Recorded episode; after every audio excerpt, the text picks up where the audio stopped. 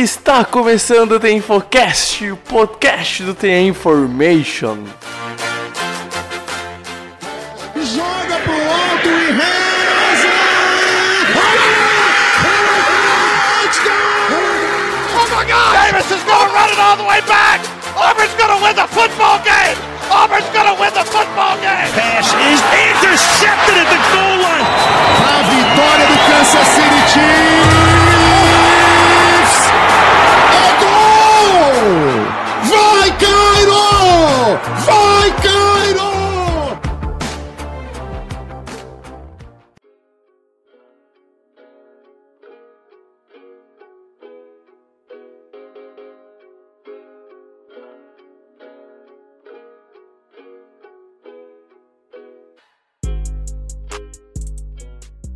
Olá, bem-vindo ouvinte do The Infocast. Está começando mais um podcast do The Information. Eu sou o Pedro Bregolin.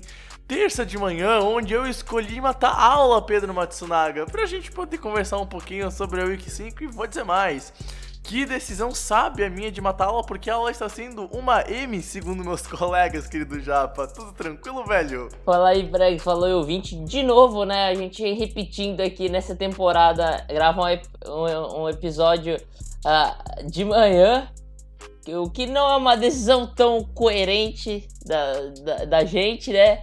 Mas tá dando certo por enquanto. Pelo menos hoje a gente tá menos morto que da outra vez, né, Bregs? Exatamente, admito que, que é é um- uma ideia se pensar, quem sabe na off-season, de caso a gente decida fazer a loucura de ter dois podcasts por semana, que não vai acontecer, mas eu digo mais, eu estou desde as 8 da manhã, Pedro, fazendo texto e editando imagens que vão ao longo do dia pro ar e queria dizer mais, cara, é uma vergonha assistir aula de manhã. Tem estudos que comprovam, Matsunaga, e para o trabalho também que o ser humano consegue só acordar de verdade e começar a produzir depois das 9 da manhã. Então, é uma vergonha que tu tem que começar a estudar às 7 e meia, 8 da manhã, levantar para trabalhar às 7 e meia. Queria fazer essa reclamação a- a- ao poder público e, e aos demais senhores de empresa aqui, ó que tem, que tem esses estudos aí que comprovam isso. É, é, obviamente, né? É tudo baseado em verdade. Isso daqui que eu tô falando não é fake news. Realmente tem estudos disso. Se eu não me engano, tem estudo da Harvard sobre isso, tem estudos. Tem um estudo da Columbo sobre isso. E eu não lembro qual outra universidade que eu vi um estudo sobre eh, essas análises. E, eu- e o que, que a gente tá fazendo, Pedro? A gente tá 9h55 da manhã. Ou seja, a gente tá ainda no período como se fosse 7 da manhã para as pessoas normais, né? Trabalhando, então eu não sei se o CP vai ficar naquela qualidade top. Da... Mentira, vai sim. Eu confio no nosso potencial, Matsunaga. É, é, vamos, vamos tentar aí, né, cara? Tudo pelo nosso, nossos espectadores, né? É, cara, o professor pediu pra gente ir pra- na casa do adversário, tentar buscar os três pontos, ou no caso a vitória, né?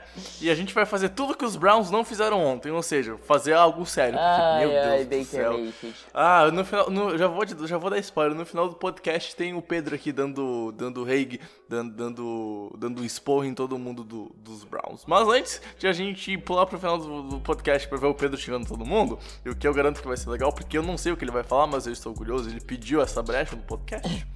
A gente vai pros recados, Pedro, e na volta então a gente começa a falar da Week 5.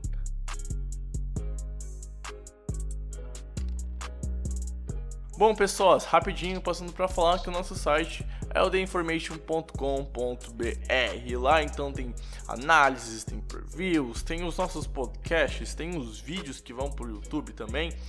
Todo o conteúdo que a gente produz está lá. Acesse, confira e assine o nosso site. Sim, a gente tem textos premiums, a gente tem muito mais conteúdo para quem é, é assinante do site.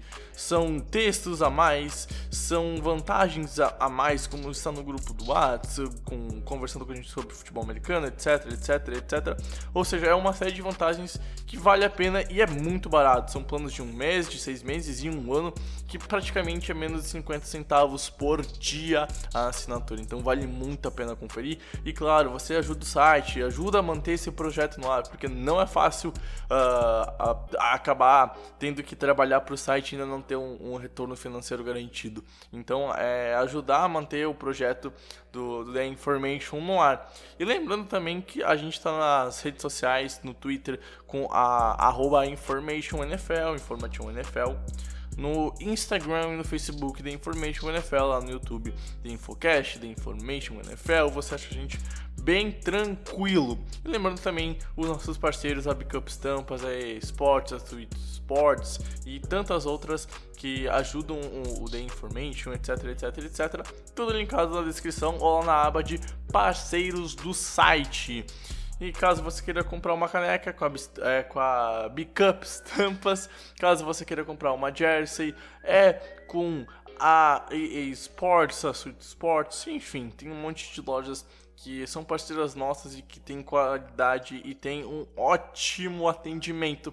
E também lembrando para passar que nessa semana vou incluir um destaque que é a nossa querida é, o NFL Game Pass. Por mais que você não queira assinar, porque todo mundo sabe que é caro, etc e tal, né?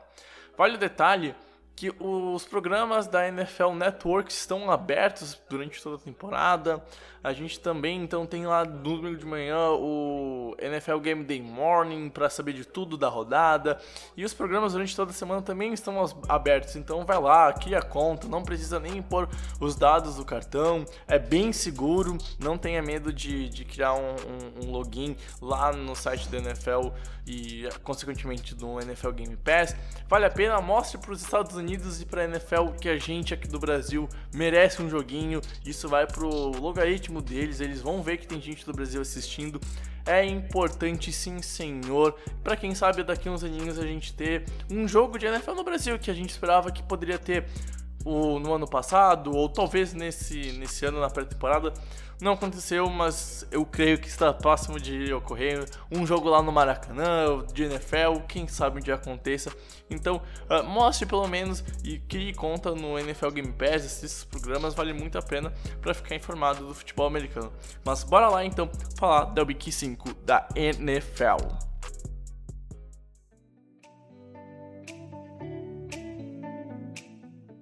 Bom, Pedro Matsunaka, vamos falar a verdade. A Week 5, cara, foi muito legal de se acompanhar. E os jogos do primeiro horário do domingo às 14 horas, cara, foi muito legal. Teve muito jogo bom que eu não esperava que seria, velho. Cara, é, é, a gente não vai comentar desse jogo que a gente geralmente exclui aqui do podcast, né? Mas começa lá atrás, né, no Thursday Night Football, com, o, com os Rams e Seahawks, com o jogo definido num field goal errado com o cronômetro zerado, né? O jogo terminando com a diferença de um ponto pro vencedor. Então, é, começou lá atrás com, com um grande jogo, né? E assim, o primeiro, como você falou, né? O primeiro horário é, do, do domingo foi espetacular, cara. A gente teve, é, a gente teve os jogos que a gente vai falar aqui, mas a gente teve também um Tampa Bay New Orleans que, cara, espetacular, decidido por uma posse. É, Arizona e Cincinnati também é, decidido por, por três pontos é, questão de um feed goal. É, o Atlanta e Houston, para quem gosta de ataque, foi um jogo espetacular também, né? Então, cara, tiveram ótimos jogos. E, e, a gente vai falar de um deles aqui, que é um jogo também definido por uma posse. Cara, eu digo que só não foi pro OT por causa de um fumble. É, eu tô falando de Jacksonville Jaguars e Carolina Panthers, né, Brex? O que, que você tem que falar desse jogo aí? Cara, primeira coisa, primeiro destaque que eu quero dar, e é do lado perdedor, é do lado do Jaguars a gente está começando a ver um trio ofensivo que, obviamente, não é um trio ofensivo que vai estourar e vai ser o melhor da NFL, mas Garden Minshew, Fournette e DJ Chark estão jogando muito bem.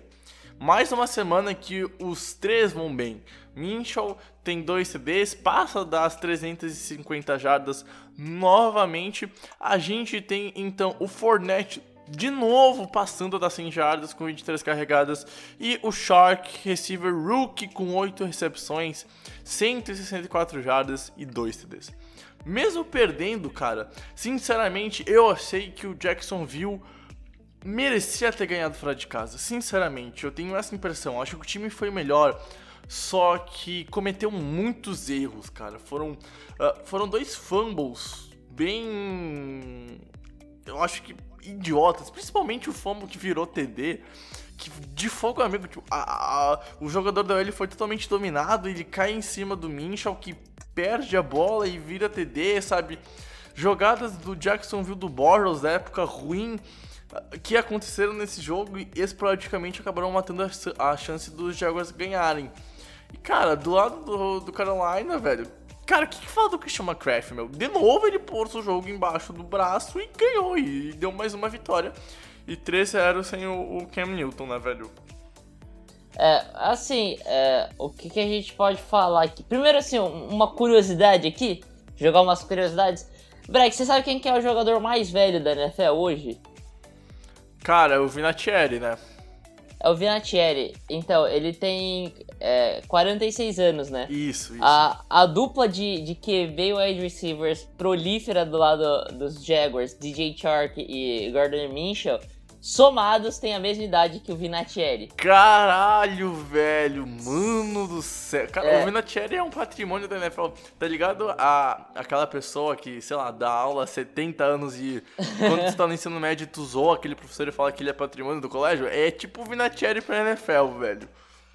E, e assim, é, o, o, é, e o Fornette, né, que é, o, que é outra, outra, outro elemento dessa equação, também é um terceironista ainda, né?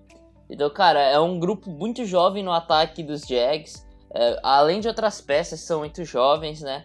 No, no ataque deles, como o Didi Westbrook e, e outros jogadores, o O'Shaughnessy, né? O, o, o deles, é, são, são, são, são é, talentos jovens, então é um time que, cara, pro futuro tem muitas coisas. E, e é algo que eu tava comentando com o Bregs, né? É, cara, se eles se acertarem mesmo com o Arthur Minchel, que é o que tem acontecido, é, como o Alex falou, né, cara, apesar de eles terem perdido, é questão de, não só de estatísticas, mas você vê ele jogar, ele tem que corrigir erros, por exemplo, sofreu dois fumbles contra os Panthers, é, coisa que foi determinante pro, pra derrota, mas, cara, se ele continuar com esse nível, continuar evoluindo, é, assim, o, os Jaguars vão ter espaço para conseguir montar a mesma defesa que eles tiveram ali em 2017, né? É, e... e, até porque é a questão de ele ser jovem, ele não é uma, primeiro, uma escolha de primeiro round, bem pelo contrário, ele é final de draft, ele tem que se provar muito. Uh, eu e o Pedro a gente vem brincando bastante com God Minchel, etc e tal, no podcast, em redes sociais até. Só que a verdade é que, cara, a gente vai descobrir se o Minchel é o futuro da franquia, sei lá, ano que vem, metade da temporada do ano que vem, quando já tiver muita tape, ter passado uma off-season pra ele ser estudado. Porque hoje, vamos falar a verdade, Pedro, eu acho que ele é sim o titular dos Jaguars. Depois de três semanas, ele, na minha opinião, pode jogar mais do que o Foles pode jogar em temporada regular, devido a tudo que a gente já viu do Foles em regular season e playoffs é outra história, tá, gente? Mas em regular season o Foles é bem mais ou menos. Há muito tempo, aliás. Só a primeira temporada que ele destruiu, foi pro Pro Bowl e tal. Mas hoje eu acho que o, o Minchel é sim o titular quando o Foles voltar. E isso vai até a semana 9, se eu não me engano. Mas se eu não mas se eu não tiver errado, o, a previsão é para Week 11. Então, até lá, eu acho que o Minshew ainda pode se provar ainda mais e virar, enfim, um titular. Só que vai demorar para descobrir se ele é o QB franchise da, da franquia, etc, etc e tal. Caso ele fique de titular, ele é barato, e aí vem a, vem a parte que o Pedro falou. Se ele é barato, a defesa pode ser montada como foi em 2017, quando perdeu a final da FC para os Patriots. E a questão é, aquela defesa era a melhor da NFL. Então, né, é, é um futuro que, se encaixar com o Minchon, gente, é animador pro, pros Jaguars, porque eles vão ter, talvez, de novo, uma das melhores defesas da NFL, como já tem hoje em dia, eu acho, é no mínimo, do mínimo, top 10, tipo, uh, sexta colocação, talvez para alguns top 5. E, então é um futuro animador pro, pros Jaguars, né? E, e assim, é, e cara, eu acho que já entrando no, no mérito dos Panthers, é, eu acho que os Panthers entram no mínimo num top 3 assim, de defesas contra o jogo aéreo. É, sim, sim, o, é a melhor defesa contra o jogo aéreo, né, velho? O, o, pass rush muito forte, eles conseguem marcar as rotas curtas, né? Porque eles têm um, um corpo de linebackers muito bom. E, cara, a secundária se encaixou, se, é, entrou Então a gente tá vendo uh, contra, contra o jogo aéreo muito bom. E cara, não é normal um quarterback contra uma defesa desse nível lançar 374 jardas, dois touchdowns e nenhuma interceptação, apesar dos fumbles. Então uh, o Gardner Mitchell vem mostrando boas coisas, né? Pelo lado, uh, pelo lado dos Panthers, a gente tem alguns detalhes e, cara, uma situação parecida né, do que aconteceu com os Jaguars. entrou o QB backup, um cara que ninguém falava muita coisa e vem dando resultado. Como você falou, né, Bergs? O McCaffrey carregou o jogo nas costas. Ele teve mais de 230 jardas é, de scrimmage, é, tanto no jogo corrido, que foram 176 jardas, absurdo, né? Dois touchdowns. É, quanto recebendo, né? Teve um touchdown recebido também, mais de 60 jardas recebidas. Ele, ele tá fazendo todo o trabalho, ele tá, ele tá caminhando para bater um recorde, como a gente já falou é, em outros EPs, que é que é de maior número de jardas de scrimmage da história da liga, então ele vai bater o recorde da história da liga. A verdade é, assim. é, a verdade é que para mim hoje, depois de cinco rodadas, ele é MVP da NFL. Porque é, a, das três vitórias que a franquia tem, as três, na minha opinião, são por causa do McCaffrey. E não é que ele fez um touchdown milagroso no final do jogo. A bola, quando tá com ele, a gente sabe que vai produzir, sabe que vai avançar 5, 6 jardas na jogada, no mínimo. E aí ele tem um jogo espetacular, dois TDs, um TD longuíssimo. E de novo, cara, sendo a segurança dos Panthers. E, e aquela coisa, né? Eu já escutei que é, um, um running back só pode ganhar MVP se ele fizer um negócio extraordinário. Que, que foi, foi muito falado isso é, naquela temporada do, do Todd Gurley, né? Só se ele tiver algum recorde é, que, que parece inalcançável. E muitos citavam esse recorde do, do CJ2K, né? Então, cara, o McCaffrey tá caminhando para isso. A gente vê um, um, Russell Wilson no nível espetacular, mas, cara, o McCaffrey é, é mais ainda, né? O Russell Wilson, ele tem os equívocos dele, tem os erros dele e que custaram a, a, a alguns sofrimentos pro Seahawks. Já custou uma derrota pro Seahawks essa temporada. E, e o McCaffrey não, cara. O McCaffrey ele é o cara que ele não, ele não sofre turnovers, ele não solta a bola, né? não sofre fumble. Ele é o cara que vem carregando o time nas costas. E, e aquela coisa, né? O MVP é o jogador mais valioso, então nem sempre é o melhor jogador. Cara, você tira o McCaffrey dos Panthers, os Panthers, porra, provavelmente estariam 0-5. É, provavelmente estariam 0-5. E é a questão nisso, cara. Então, tipo, o, o, os Panthers têm um, um time que falta só uma peça, parece que, para encaixar e aí eu vou entrar na questão, Pedro, que a gente conversou no domingo, durante o Sunday Night, que... Que, velho... A, questão é que o Allen aqui, diferente do Minchall, mesmo que esteja 3-0, não é o QB dos Panthers, né, velho? É, é, o Pedro falou isso em off, e, e, e eu concordo totalmente que Cara, quando às vezes a franquia dos Panthers precisa do Allen, ele não consegue corresponder. Então, Uh, ele não é o titular para o torcedor dos Panthers que está falando, fora que Newton e Kyle Allen como titular. Ele não é esse cara ainda, enquanto vem passando um caminhão totalmente barulhento. Eu espero que não pegue no microfone, mas se é. pegar, enfim. Uh, mas a questão é que o Allen não é o titular da, da, do, da franquia, né, velho? É, cara, muito se diz as estatísticas, né? Por exemplo, os Panthers estão 0-9 é, nos últimos 13 jogos que não jogam que nos últimos seis jogos, os jogos que não jogou o Caio Allen tá 0-9 e com ele tá 4-0, né? Mas, cara, é, eu acho que é, é, um absurdo tremendo essa estatística. A gente sabe que Ken Newton não tá 100%. É, eu falei com o Bregs, é, a gente tem que esperar qual Ken Newton vai voltar. Se voltar, cara, metade do Ken Newton que foi daquela temporada de 2015, vai, o Ken Newton de 2016 já ajuda. Que, cara, já, não foi nada demais. Sim, sim. É um time de playoffs. É um time que sim, vai disputar a EFC South com o é, Saints, e, tipo assim, a, a, ontem no ESPN League foi comentado e o Paulo Antunes falou e o, o Anthony Curtis falou que o Kenilton se voltar a jogar como 2015 e tal. E eu e o Pedro falamos isso um dia antes uh, da questão do Kenilton de 2015.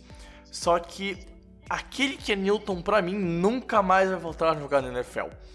Aquele Kenilton que pega a bola, corre, encara o linebacker, dá de ombro, sem medo da pancada, não existe mais.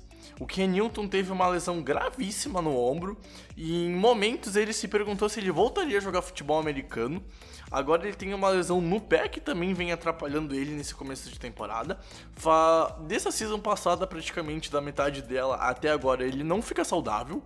Então a questão psicológica pesa muito, não é nem, só a questão física, eu acho que a questão física consegue se curar.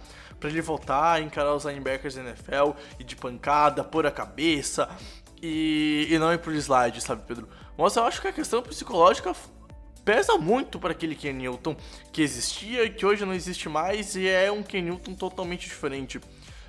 Cara, eu não imagino hoje um Ken Newton encarando ombro a ombro numa disputa com qualquer linebacker da NFL. Que nem. Vamos supor que ele tá jogando contra os Patriots, vem um Hightower da vida. Um Jamie Collins da vida com toda a força. Tu acha que ele vai pôr o ombro hoje? Mas nem a pau, ele vai pro slide. E aquele Ken Newton de 2015 ia pra pancada. Não tinha medo. Meu, olha os TDs que ele teve em 2015 correndo com a bola. Ele chegava na linha de gol, vinha um linebacker, ele encarava, derrubava o linebacker e ia é. pra endzone. Aquele Ken Newton não existe mais. É, a questão para mim é essa. Só que se o Kenilton de hoje, saudável quando voltar, e se voltar saudável, se jogar 70% daquele Kenilton, é o que o Pedro falou. É um time de playoffs. E é um time para brigar com o Saints. Porque por mais que o Saints e o Bridgewater esteja 3-0, isso para mim é surreal. Nossa senhora. Uh, a gente não sabe até que ponto o Saints vai conseguir ganhar dos jogos, o sabe? o Saints de, do Bridgewater tá 3-0, mas os Panthers do Kyle Allen também. É, né? exatamente. Então, assim, a, a, a, questão é que tem dois. Os dois QBs devem voltar das duas, dessas duas franquias e tal. A diferença eu acho que tá. Eu não. Eu não é um jogo ou dois jogos que tá, não lembro agora de cabeça. Tá, é um jogo, é um jogo. É um jogo. Tá 4-1 os Saints e os Panthers 3-2. Isso, e eles nem se enfrentaram ainda. Então, eu acho que, que se talvez a gente tiver um confronto entre essas duas franquias, uh, com os QBs reservas, eu vejo os Panthers ganhando pela questão ofensiva, cara. O Bridgewater, ele vem melhorando sim semana após semana, mas ele ainda não é um grande cara passando a bola e vai enfrentar a melhor defesa da liga, que menos é de jardas aéreas. Então tem, tem toda essa questão. Mas enfim, isso é semana após semana, etc, etc e tal. Só que a verdade é que os Panthers, no momento, eu acho que é um time melhor, sabe?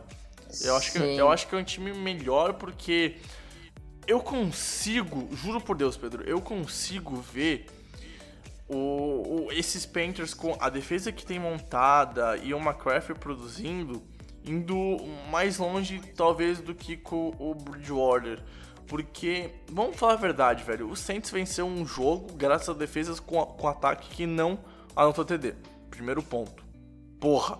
Meu, num Sunday Night tu ganhar do Dallas sem anotar TD, pô, parabéns, Dallas, né? Cara, não, assim, é, vamos contextualizar. Um Seahawks que simplesmente entregou o jogo. Sim, sim, o totalmente. contra o Saints entregou o jogo. Totalmente. O Dallas é o que você tá falando. E, e, agora com o Tampa Bay, que, cara, Tampa Bay não, não sabe jogar. Essa é a conclusão Tampa Bay não tem chega, defesa, né? gente, por favor. Cara, eu, passo, eu passo a bola contra o Tampa Bay. O, é o Tampa Bay, ele ganhou dos Rams porque anotou 55 pontos. Se, se dependesse da defesa com o ataque tendo que fazer 40 pontos, a defesa ter que limitar os Rams a 35, não ia ganhar. Ganhou por causa do ataque. O Tampa Bay não tem defesa. Então, assim. E, a, e, o, e assim, o, é, o, o, ponto é que, que prova isso na Tampa Bay teve vez. Ceder três touchdowns pro Bridgewater é sacanagem, não, né, sim, cara? totalmente, totalmente. Tanto que o. Cara, se, se o jogo contra o Seahawks tivesse começado sem aquele retorno de TD e sem o touchdown defensivo, meu, ia ser um jogo totalmente diferente. Aquilo abriu 14 a 0 e aí o Seahawks não se recuperou, velho. A verdade é essa. E, né, a, as vitórias dos Saints, por mais que elas aconteceram, Uh, não é que são ilusórios, porque a defesa realmente joga naquele nível para parar qualquer adversário, sabe, Pedro? Mas o ataque é ilusório, porque tu ganha sem marcar TD, tu ganha um jogo marcando TD depois de ter aberto 21 pontos, tá ligado? Uh, ah, 14 pontos contra o Seahawks que até, até aquela Week 3 era um time totalmente diferente do que hoje. É, o Seahawks evoluiu muito da semana 3 até essa semana 5, gente. Tanto que olha o que fez contra os Rams. Uh, só que, cara, sei lá, eu acho, eu acho que esses Panthers do Allen é melhor do que o, o, o, Saints do Bridgewater, por causa da questão ofensiva, cara. O ataque aqui dos Panthers vem ganhando jogos, em pontuando, etc, etc, etc e tal. A defesa não é melhor. Mas tu quer me falar o que, cara?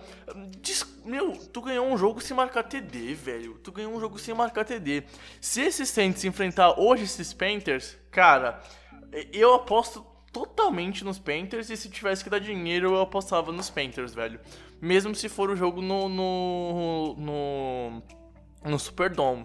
Pra mim é isso. Eu acho esses Panthers com QB reserva mais capaz que o Bridgewater lá no, no, nos Saints para guiar essa franquia para título de divisão. A questão é que o Drew Brees vai voltar totalmente saudável. E o Cam Newton a gente não, A gente sabe. não sabe. Então, é, talvez os Panthers briguem por. Cara, mas a divisão vai ser do, do Saints. Apesar de hoje eu achar os Panthers um time, por incrível que pareça, melhor que, que o Saints, Pedro. Pra finalizar essa parte, acho, desse jogo, né? Que a gente já falou bastante no que discorre sobre esse jogo. É, só a comparação que eu falei com o Bregs no domingo também. É, o Kyle Allen é, é pros Panthers hoje o que o, o que o Brock Osweiler foi pros Broncos campeões do Super Bowl lá em 2015, né? Sim, sim. É, é, é, o, é um game manager, é o cara que não faz muita besteira e que deixa o resto do time trabalhar.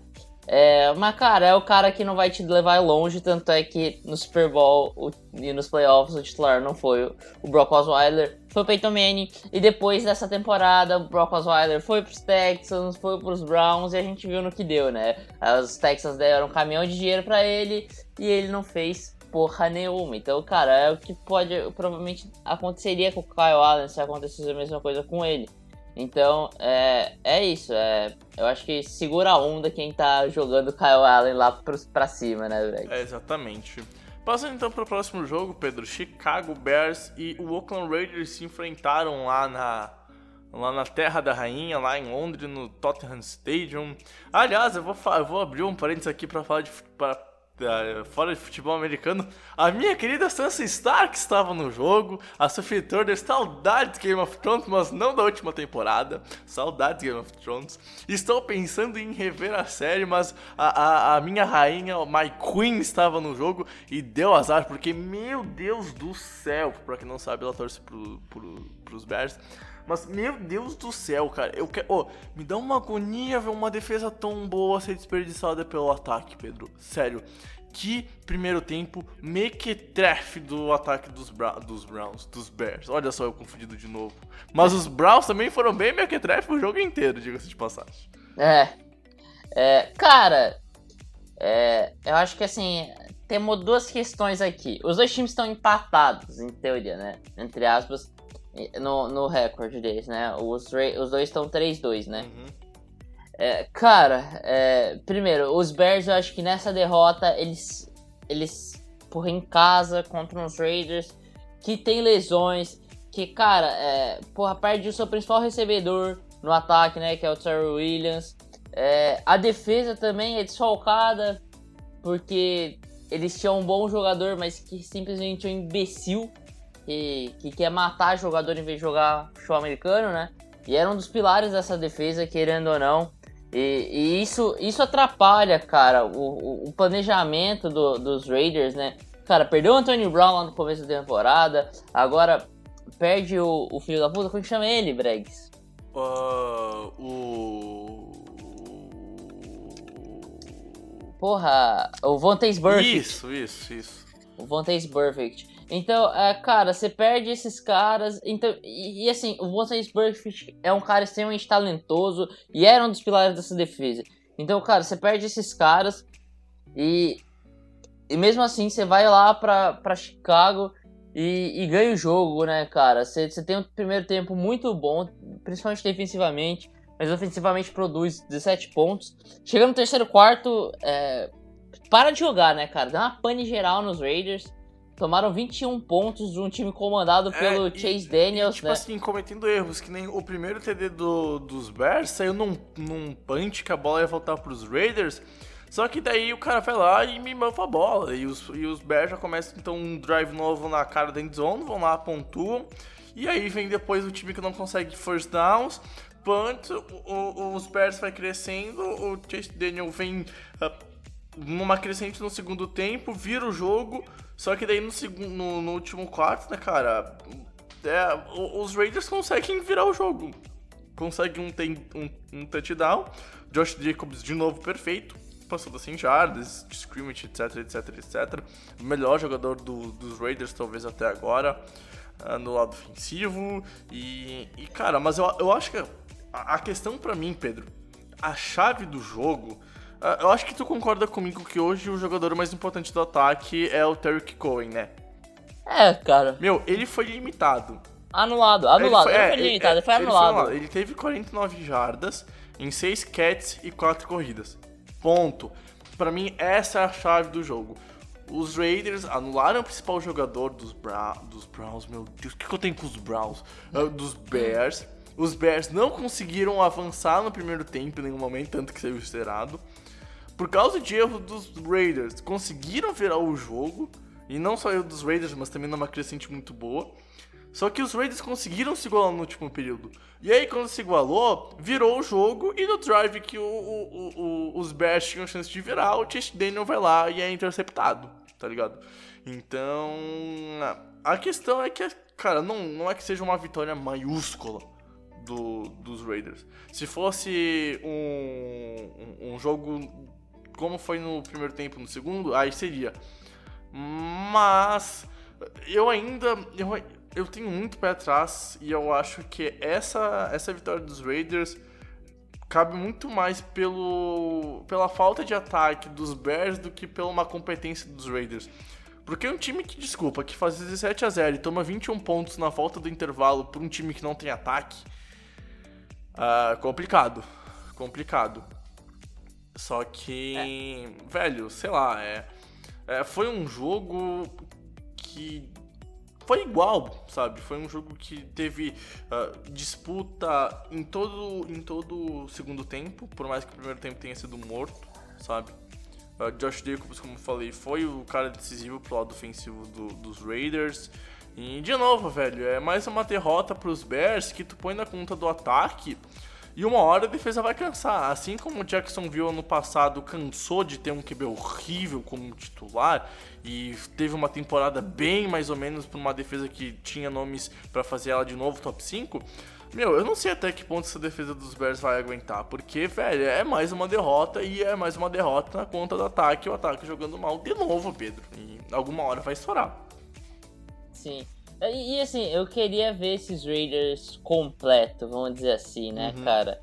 É, que, com o Brown lá no começo que abandonou o time, com o Burfict que faz, é, imbecil, né, mas fazendo o que fez, com o Jonathan Abram, né, que sofreu uma lesão seríssima e foi para injury reserve, tem o Markel Lee, né, o linebacker também que foi para injury reserve. É, cara, eles perderam muita gente por lesão, perderam muita gente por, por, por outras questões, né?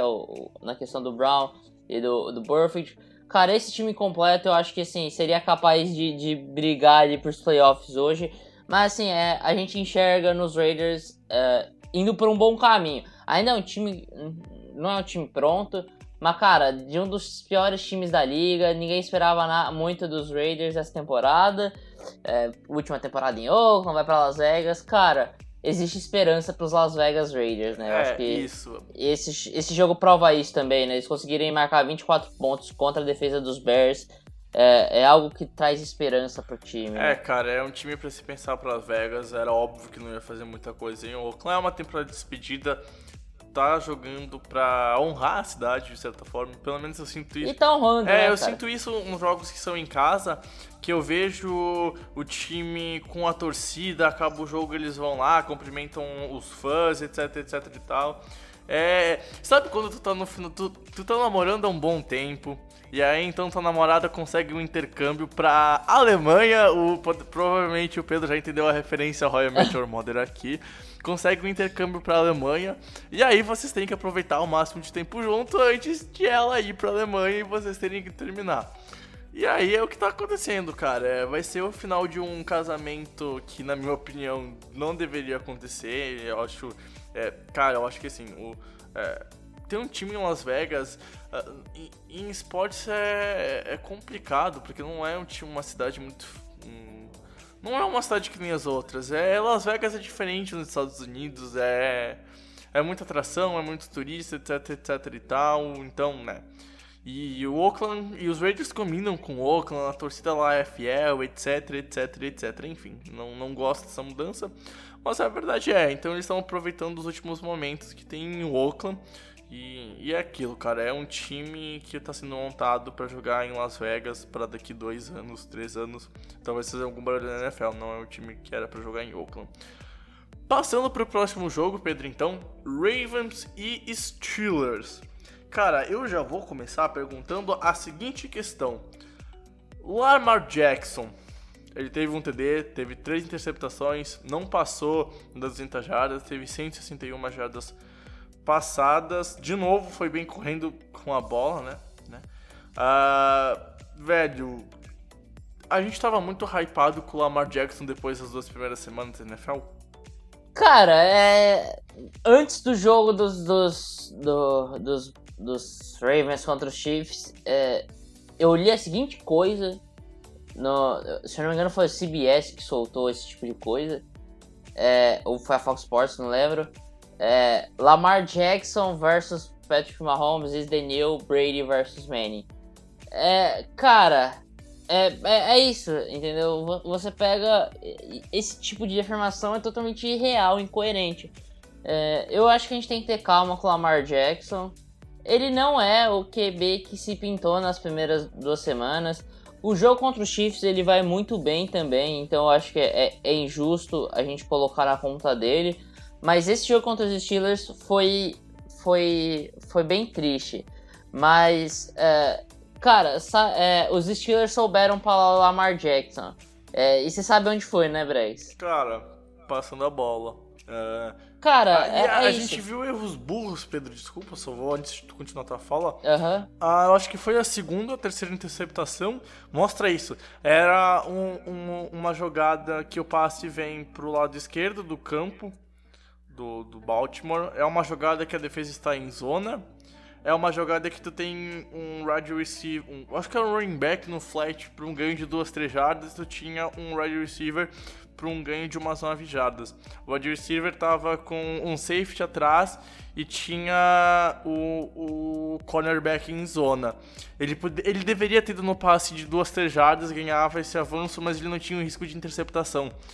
Ele foi no wide receiver, numa marcação que ele não viu o, o, o corner olhando para ele, e foi interceptado num erro de calor, num erro estúpido e burro. A verdade é essa. Foi foi uma leitura muito errada e um. Não, muito ruim. Ele lançou sabe? no colo do, do corner. É, então, né? tipo, é, cara, não, não, não, não tem o que salvar do Lamar desse jogo, tirando a parte terrestre que é o que salva. E de novo, quem ganhou esse jogo aí foi a defesa dos Ravens. Por mais que tenha tomado uh, ah, 23 pontos, foi lá, conseguiu um turnover na, na overtime uh, e, e, conseguiu parar os Steelers em bons drives e momentos decisivos. Por mais que não foi uma grande atuação defensiva, nos momentos suaves conseguiu parar os Steelers. Sofreu ainda com o QB backup do, ou seja, o terceiro QB do, do, dos Steelers para essa temporada, depois que o Mason Rudolph saiu lesionado com a conclusão.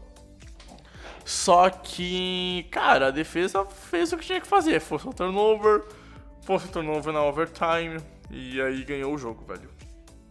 É, e, e, cara, que dia pro Antônio Brown, né? De novo o Juju entregou um jogo importante. Certeza, é, certeza que ele devia estar muito feliz no sofá no pós-jogo, porque eu, cara, sinceramente, na moral, ô Juju, tu tem que começar a jogar mais, cara. Tu não é mais recebedor número 2, tu é recebedor número 1. Um. É, cara, é isso. É, é, eu acho que ele tá jogando muito, ele tá jogando como recebedor número 1. Um mas ele tá cometendo erros de, de um moleque. E sim, ele não pode ser sim, mais tratado sim, como isso, né? E tipo, moralmente ele tá fazendo esse papel de receiver número um. Tu vê quando algum jogador do ataque, um wide receiver do, do vaca, o wide receiver do ataque, meu Deus do céu, Bregolin. Quando um receiver vai lá e comete um erro, como a gente viu no Monday Night, que teve o fumble do, do Johnson logo na primeira campanha, ele foi lá e falou: Vamos, não, vamos lá, tu pega a bola e quando se joga tu protege ela, etc, etc e tal. Então, moralmente ele vem fazendo esse papel, só que em campo ele vem tendo erros de um jogador inexperiente, que um jogador que como segundo wide receiver não vinha cometendo, não vinha cometendo. É, são marcações duplas nele, então tá dificultando mais sim. Mas, cara. Uh, velho. Ele largou a bola, então, tipo assim. Não, é que a jogada foi tão boa do Humphries que eu, eu não consigo pôr só na culpa do Ju. Foi, sim, foi sim, muito. Sim, foi, é, foi muito mais mérito do Humphries do que do Juju. Só que. Velho, é uma overtime.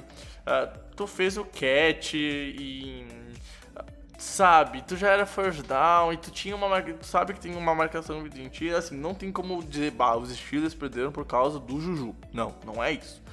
Só que tem que cuidar melhor da bola, sabe? Talvez aí pegar e, fazer o, catch e ir pro chão, que é algo que a gente vê muito nos Patriots, por exemplo, do recebedor fazendo o catch indo pro chão logo depois que consegue o catch, etc, etc, etc. E sabe, é, é, são vacilos que acontecem e infelizmente isso foi numa overtime e deu a vitória pro, pro Baltimore, cara, que são essas. A jogada que fez a vitória pro Baltimore é o fumble do Juju. É o fumble que ele sofreu. E, velho, os Ravens vão descobrindo formas diferentes de ganhar o jogo. Muito sofrido, mas tá ganhando, velho. Tá empurrando com a barriga. E graças à ineficiência dos Browns, que a gente não esperava isso, principalmente do Baker Mayfield, são líderes de divisão. Então 3-2 tem uma vitória a, a, mais que os Browns, mesmo perdendo para os Browns na semana passada. E os Ravens vão indo numa, numa EFC North muito equilibrada entre os dois primeiros, com times que a gente não sabe se são bons ou ruins ainda. Que dá méritos para pensar que são bons e méritos para pensar que são ruins. Na verdade, deméritos para pensar que são ruins. E assim vai indo, uma divisão que promete ser equilibrada até o final de temporada, mas. Uh, sabe, é, eu tenho o pé atrás com os Ravens e principalmente com o Lamar passando a bola. Não tô falando que o Lamar não evoluiu, longe disso. Ele evoluiu passando sim a bola e ele já mostrou isso. Só que ele tem muito mais a evoluir, muito mais a ser lapidado. E esse jogo mostrou, principalmente com a questão de leituras. Ele leu muito mal a, a defesa do, dos Steelers em, em, momentos importantes da partida e algumas delas custou a posse de bola. E aí pesou. Pra sorte dele, a defesa corrigiu tudo e eles ganharam o jogo, né? Então é isso, Pedro. Na minha opinião, esse jogo foi assim. Jogo de muitos erros, turnover, fumbles, etc, etc, etc.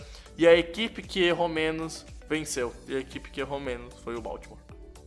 É, e cara, é, eu acho que assim, é, o que você falou, né? Fazer o Lamar passar a bola. E eu acho que não só isso, o Lamar ele tem passado melhor a bola, nos outros jogos a gente viu isso, contra os Chiefs a gente viu isso. É, mas assim, os Steelers fizeram o que os times querem fazer contra o Baltimore. É, um time que tem em média quase 200 jardas corridas por jogo é, muito, é muita coisa, cara. Os Steelers, com exceção do, das corridas do Lamar Jackson, né? Que foram boas, mas assim, é, em alguns momentos foram inevitáveis, separava tudo, Lamar Jackson corria, mas em momentos em que os Steelers estavam melhor no jogo, é, com exceção do, do, Lamar Jackson, eles cederam, cederam 68 jardas pro, pro, pros running backs do, do, dos Ravens. Então, é um time que tem em média 200 jardas corridas por jogo, você cede 68 jardas para os running backs deles, você faz o Lamar Jackson ficar em apuros, cara. Ele não tem ameaça do jogo terrestre. E aí acontece o que aconteceu. É, isso é, esse jogo é, cria um precedente perigoso para os Ravens, porque, cara, é, o Halborg vai ter que pensar bastante o gameplay dele, vai ter que evoluir bastante, porque os times perceberam que Agora, se parar o jogo terrestre, cara, eles têm chances altíssimas de ganhar desse Baltimore Ravens. E né? é assim que se ganha dos Ravens, é fazendo o que os Steelers fizeram, que é conseguir parar o grupo de running backs. Porque parar o jogo terrestre não vai limitar para menos de 100 jardas. Porque o Lamar corre pra caramba. E aí é o QB correndo, a gente sabe como é, é difícil de se parar, ainda mais um cara tão móvel. Só que se tu limitar os running backs a menos de 100 jardas e o Ingram teve um jogo por a questão, por os números do Ingram esse ano, o jogo de contra os Steelers foi um jogo pífio para ele, né? Uh, em questão de jardas, cara, a chance de tu conseguir ganhar dos Ravens é gigante. E aí tá feito. Uh, cara, passando pro próximo jogo, Pedro. Uh, o Green Bay e Dallas se enfrentaram num jogo que foi. Digamos. Blé, sabe? Porque o jogo ficou legal no último período, mas foi chato nos três primeiros. Green Bay passando o carro em Dallas e, e quando Green Bay entrou no modo mais relax, Dallas começou a crescer. E enquanto eu vou trocar de cadeira porque ela tá fazendo barulho todo o podcast e eu não me toquei de, de, de trocar ela, e, e, eu percebi agora que a porta tá fazendo barulho e eu também não percebi isso enquanto a gente tava gravando. Cara, Dallas é um time falso na questão de ter começado 3-0 e depois de pegar dois times fortes tá 2-0 ou é só uma impressão minha e, e, e o time do Dallas tem tudo para brigar pelo Super Bowl? Cara, é simples. Para mim, é o, o que aconteceu aqui é, nesses últimos dois jogos para Dallas mostrou o, é, o que, que os Cowboys são, o que, que os Cowboys pretendem. É, é, assim, falar só que eles enfrentaram time fracos eu acho, eu acho complicado. É, é, é, verdade, né? Eles pegam Giants, Redskins e, e, e, Dolphins né, em sequência. Então, é lógico que, porra, não era nada demais. Mas, assim, Dallas eu acho que num jogo contra, não sei, o Philadelphia Eagles, rival de divisão que eles vão enfrentar, num jogo contra uns Los Angeles Rams, que eles vão enfrentar também na, na, na, temporada, eles são capazes de ganhar, de ganhar com certa tranquilidade, sendo adversários difíceis. Cara, no jogo contra o Buffalo Bills, não. E, e cara, e pode-se falar que o Buffalo Bills é pior que os Eagles, que é pior que os Rams, e não é nenhum absurdo. Mas eu não vejo os Cowboys ganhando dos Bills. Porque, cara, os Cowboys mostraram que são incapazes de jogar contra grandes defesas, né? É, essa é a realidade. Sim, sim. É... Tanto que, vamos falar a verdade, cara. Uh, Dak Prescott foi muito mal. Teve interceptações burras. Tá, tem a primeira que é um drop lamentável do Amari Cooper. Não, era para ser, era pra ser um TD do Cooper que virou uma interceptação e retornada pra linha de 25 jardas do campo de defesa do Dallas. Só que ele teve passes ruins que viraram interceptações. Teve uma interceptação que deveria ter sido marcado contato ilegal e que, se eu não me engano, foi no Cooper.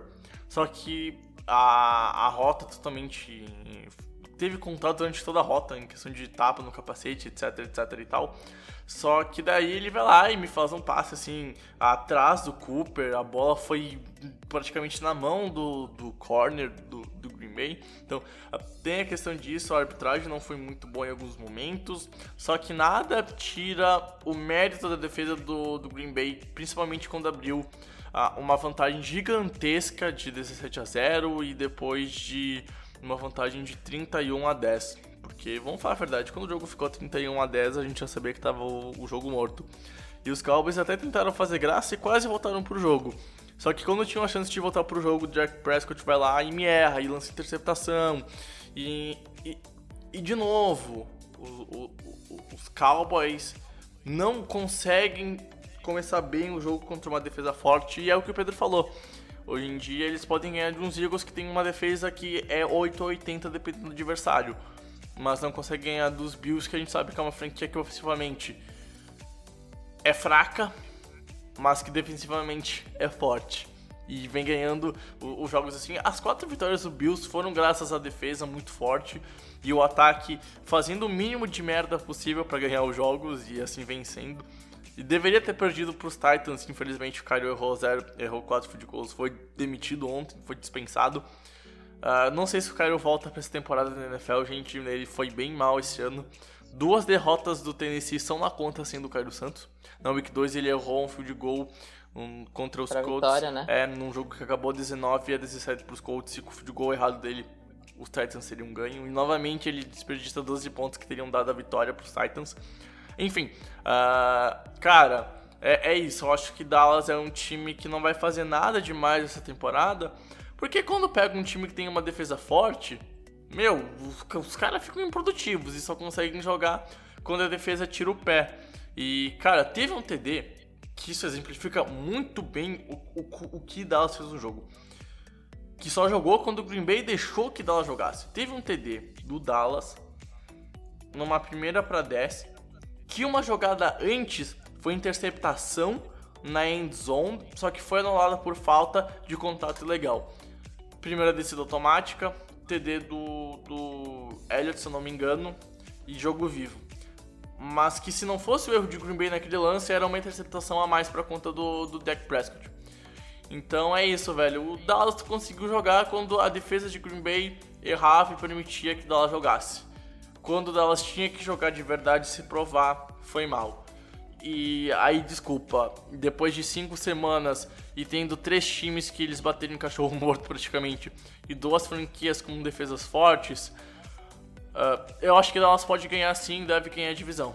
Mas não vai fazer grande coisa, Pedro, porque a impressão que fica é que pega uma defesa forte e o time não avança.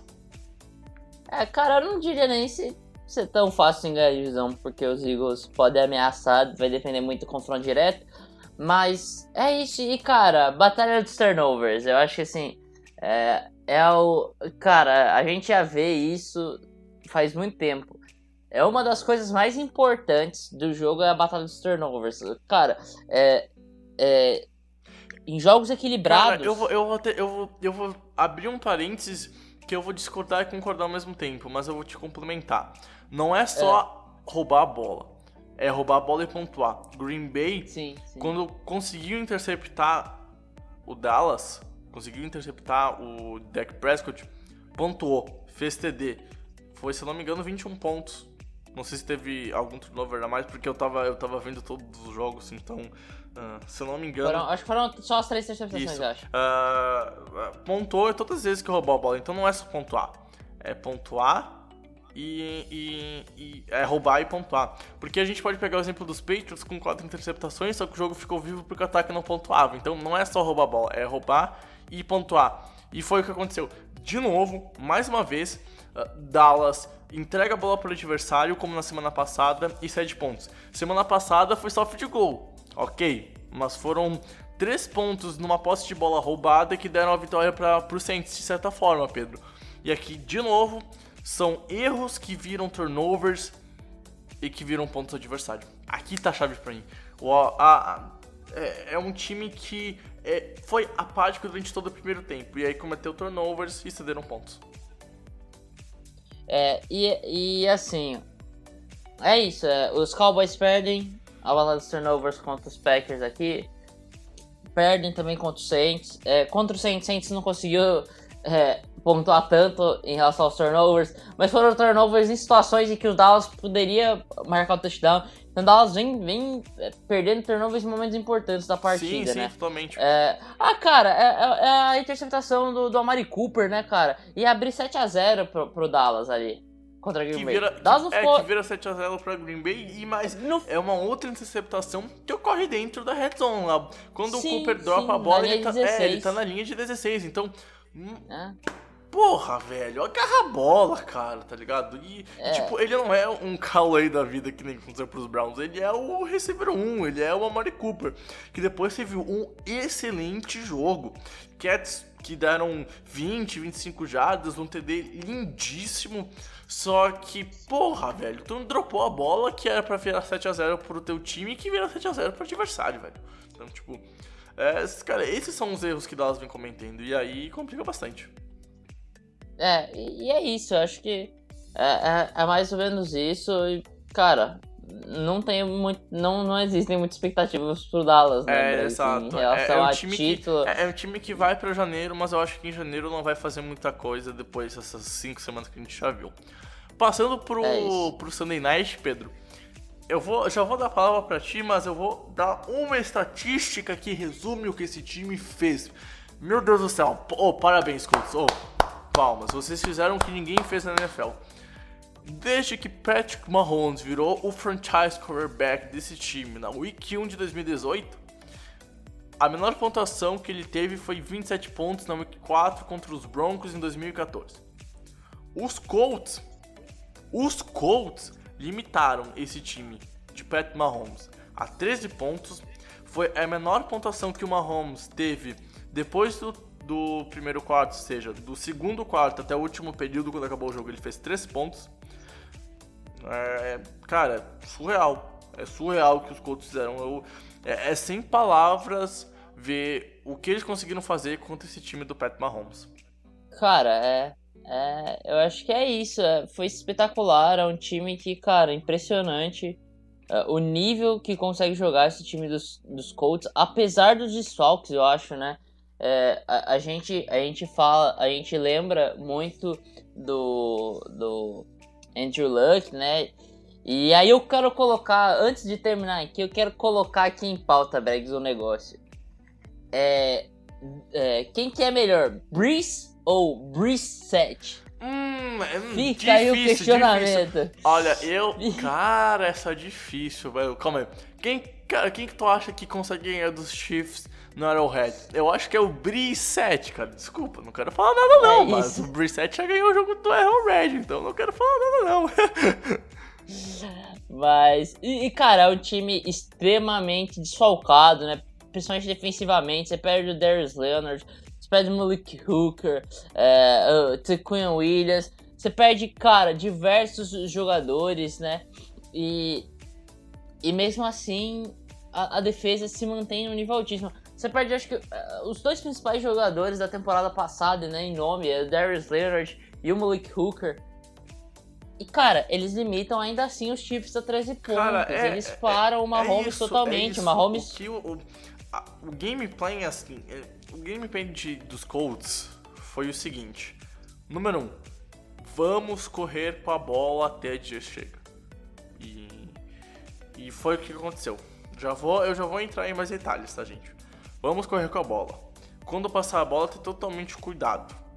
Defensivamente, como a gente para Patrick Mahomes? Eu e o Pedro a gente comentou durante o jogo, a gente tava em cal, a gente comentou. Se tu tentar marcar os recebedores, ele vai correr. Se tu tentar pressionar, ele vai achar alguém livre. Como é que tu para ele, tu pune fisicamente. E foi o que os Chiefs fizeram. Os Chiefs, os Colts fizeram, puniram fisicamente isso. Então vamos lá. No primeiro quarto, eles tentaram fazer isso e não conseguiram. Mas eles incomodaram o Patrick Mahomes.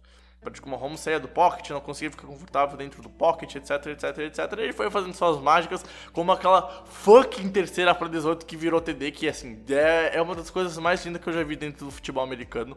É, é, é surreal o que ele fez. É ridículo. É ridículo, é ridículo. Ok, tranquilo. Ah, continua o jogo. E aí a gente vai vendo durante a partida que os Colts foram perfeitos defensivamente. Começaram a punir, deram pancada, sacaram. ah, não foram. Força- Não foram desleais, E- vamos falar. Eles puniram, eles. e- Eles bateram no Mahomes, mas sem ser desleal. A- Tanto é que não, não teve falta de Rough in É, the Passer, eu acho. Teve, é. teve uma, teve uma, se eu não me É, engano. mas tipo, é aqueles Huff the Passer, na minha opinião, bem. sério, NFL. Tipo, Sim, sim. dando o Huff the Passer com. com. Com o QB de Dallas correndo 13 jardas, tá ligado? Tipo, é a primeira vez que eu vi um Huff the Passer com o QB ganhando 13 jardas com as pernas, mas tranquilo, tá ligado? Enfim. E, e assim, cara. No segundo tempo, a franquia fez perfeitamente o que deveria ter feito durante todo o primeiro tempo, no caso dos Colts. Correram com a bola. Marlon Mack, esse maluco, correu 29 vezes, teve 132 jardas e teve 4.6 de média. Esses números significam o que o time fez ofensivamente. Correu, conseguia first down, drive longos, só que no final não conseguia produzir touchdowns. Em determinado momento do segundo quarto, do, do segundo tempo, Pedro, a posse de bola estava 17 minutos para os Colts e 3 para os Chiefs. Ou seja, eles deixaram Patrick Mahomes fora de campo. E é a fórmula que os Patriots, ano passado, apresentaram para ganhar dos, do, do- dos Chiefs. Nos dois jogos, na regular season e nos playoffs, os Patriots deixaram, principalmente no primeiro tempo, Patrick Mahomes no banco. E aí eles conseguiram ganhar os jogos contra os Chiefs. E aqui os Colts conseguiram no segundo tempo. Acabou, se eu não me engano, 37 minutos pros Colts, 22 pros, pro, pro, pros Chiefs a posse de bola. E correu com a bola, gastou o relógio, etc. Quando que foi a aposta? Ah, cara? foi 30, se eu não me engano, foi 37 minutos e 15 segundos pro, pros Colts e 22, e- 22 e 15 pros Chiefs. Ou seja, é Aham. uma diferença gigantesca, cara. Porque correram com a bola, gastaram um cronômetro, pararam em terceira descida dos Chiefs. Os Chiefs com- com- com- conseguiram 33% de aproveitamento em terceiras descidas. Ou seja, a franquia não conseguia produzir ofensivamente, gente. Os, os Chiefs foram dominados. Não é que foi um mau dia dos Chiefs. Foi um dia perfeito defensivamente dos Colts. A verdade é essa.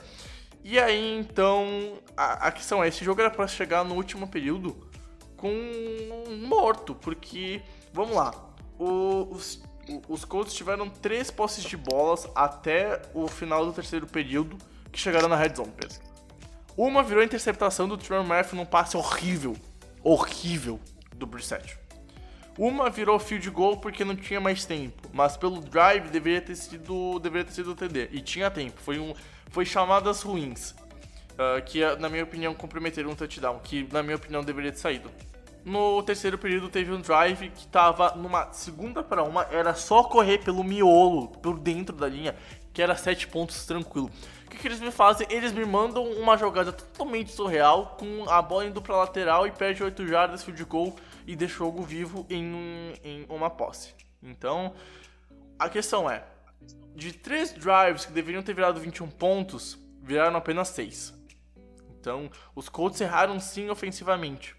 E quando tu erra ofensivamente contra o Mahomes, ele vai lá e ele pune. Ele vai lá e ele bota 25, 27, 28 pontos na tua defesa e tu perde os jogos porque tu não aproveitou a chance que tu teve.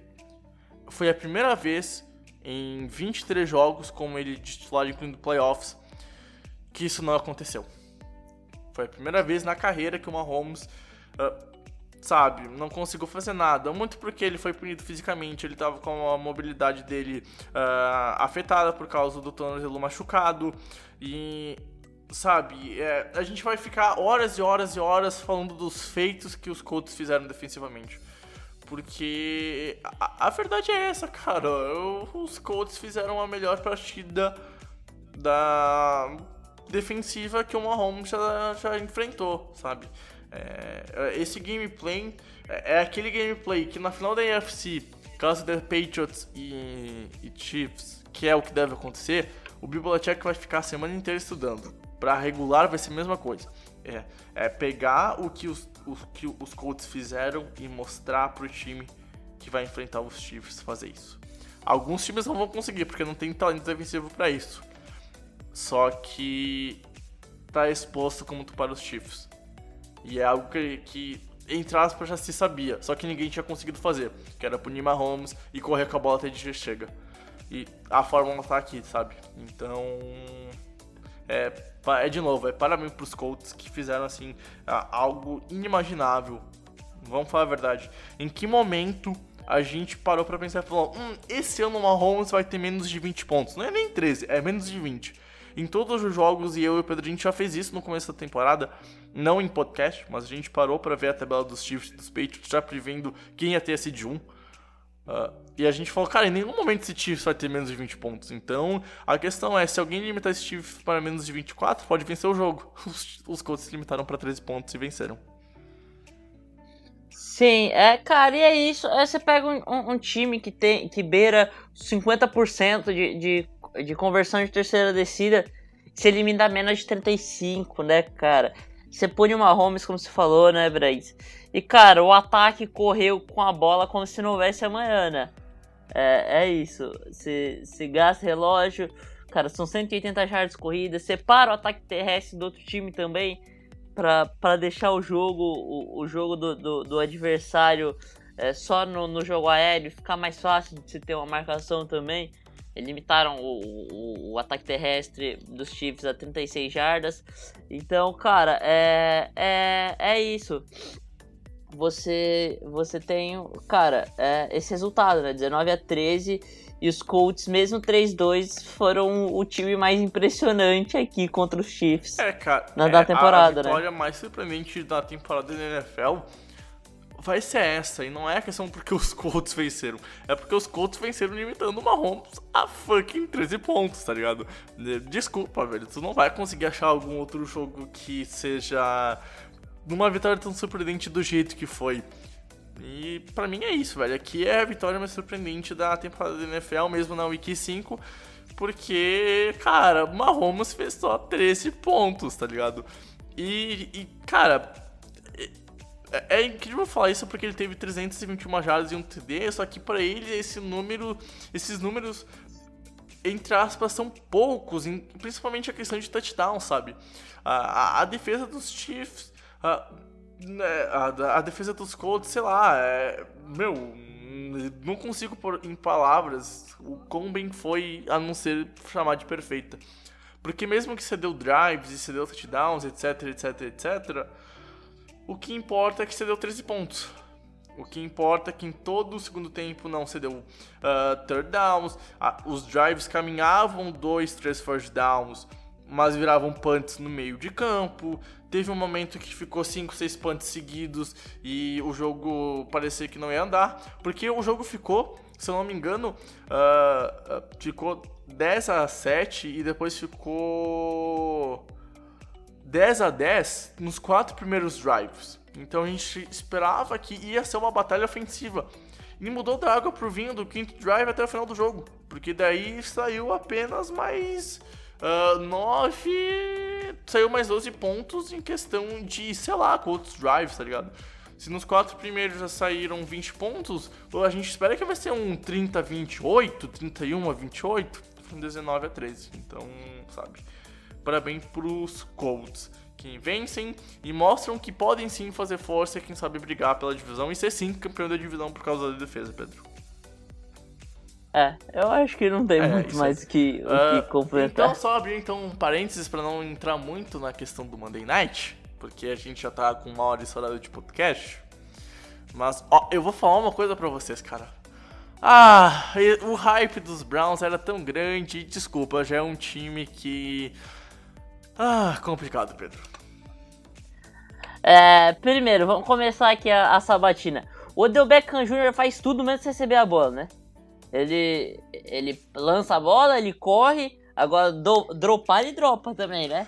Porque, pelo amor de Deus, é, o Jarvis Landry é, é, um melhor recebedor que o Odell Beckham. Aí é isso é a conclusão que a gente chega aqui. É LSU sobrevia com, com o Jarvis Landry. Cara, não, não, eu vou abrir. Meu, não tem como um cara como o Odell Beckham Jr. dropar uma bola num passe que era para virar first down e que vira fourth down e punt, dando livre com umas 10 jardas de separação do defensor mais próximo dos Niners. E é, é, não era um passe que era com o pé de bailarina, era um passe que era para pegar por 2, 3 pés, ganhar mais 5, 6 jardinhas correndo e sair de campo.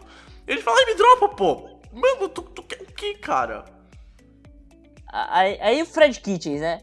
O Fred Kitchens é o, o, técnico do jogador, ele é o, é o Abel do Thiago Neves, né? Porra, a, aí, cara, o, o, o, o Fred Kitchens que foi escolhido pelo Baker Mayfield, ele tá de sacanagem, cara. Ele tem a porra do Nick Chubb jogando pra caralho, ele só usa o Nick Chubb quando viu que a merda tava feita. Aí o time do, dos Browns começou a andar. Pra que andar? Pro Baker Mayfield fazer o que ele fez, né? O Baker Mayfield 100 jardas é sacanagem, cara. 100 jardas é, é o nível, porra, Tyrod Taylor. No, no, nos playoffs contra a melhor defesa da, da NFL, que era os Jaguars no momento. Isso é 100 jardas.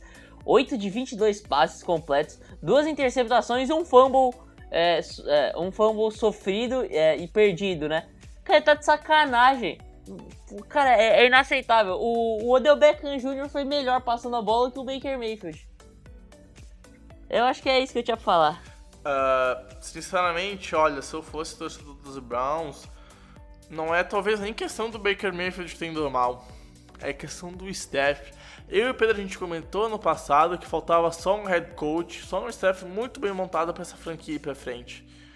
Uh, Fred Kitchens, para mim, depois de cinco semanas, não é esse head coach do futuro dos Browns. E eu vou falar mais: se os Browns não forem para playoffs, o que é sinceramente, não pegando nem o wildcard, uh, cara, ele vai cair.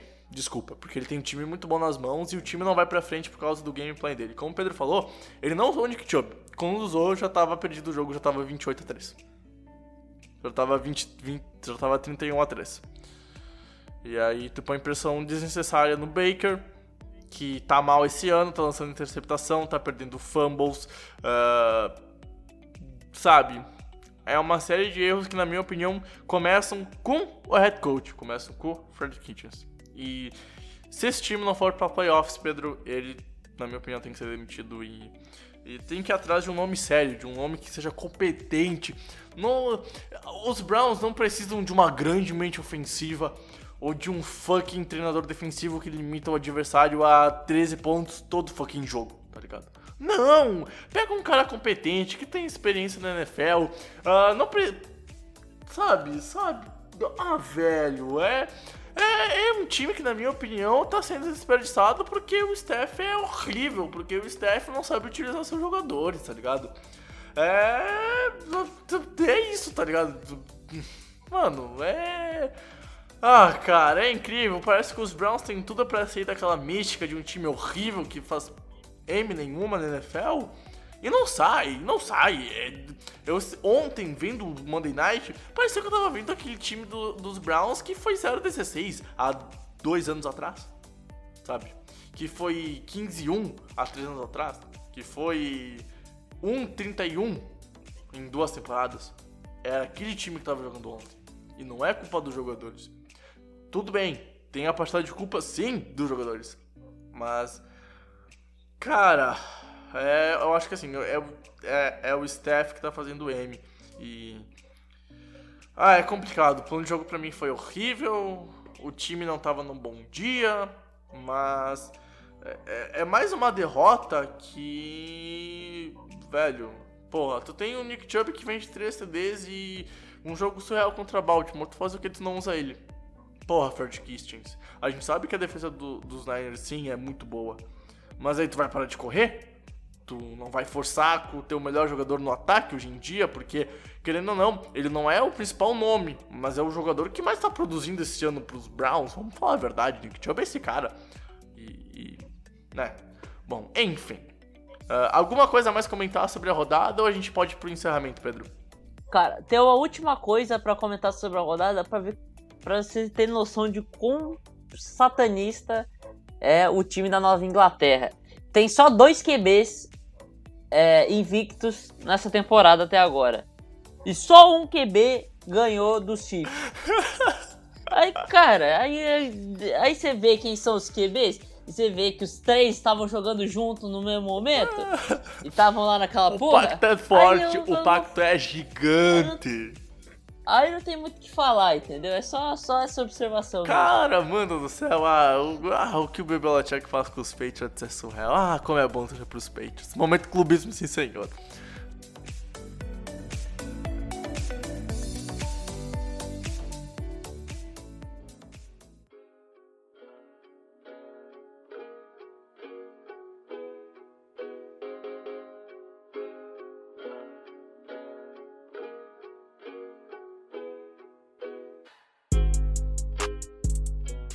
Bom, Pedro Matsunaga, uma hora e quinze de podcast praticamente, uma hora e 12, 13, acho que vai dar com a edição do podcast, botando as intros, etc, etc e tal. Então, não vou me alongar muito. Muito obrigado, Pedro, por ter estado comigo nessa mais de uma hora. Obrigado, amigo ouvinte, que ouviu nossas vozes e as nossas análises, etc, etc, etc e tal. Muito obrigado a vocês que estão ouvindo o podcast. A gente está tendo uma média muito boa. Não é grande coisa quem ouve por fora e não tem e não trabalha fazendo conteúdo, mas a gente está tendo uma média de 50 a 65 ouvintes por episódio, dependendo qual EP que acaba saindo. E para nós que faz podcast há um bom tempo, isso é um ótimo número. Pelo menos eu fico muito feliz de ver que o podcast vem crescendo na, nessa temporada, vem ganhando ouvintes. E para quem vê de fora é pouco, mas para quem faz isso é, é, é um número legal, é dá uma energia a mais continuar fazendo conteúdo. Então, Pedro, muito obrigado. Obrigado, amigo, amigo ouvinte, que tem estado conosco nos episódios sempre.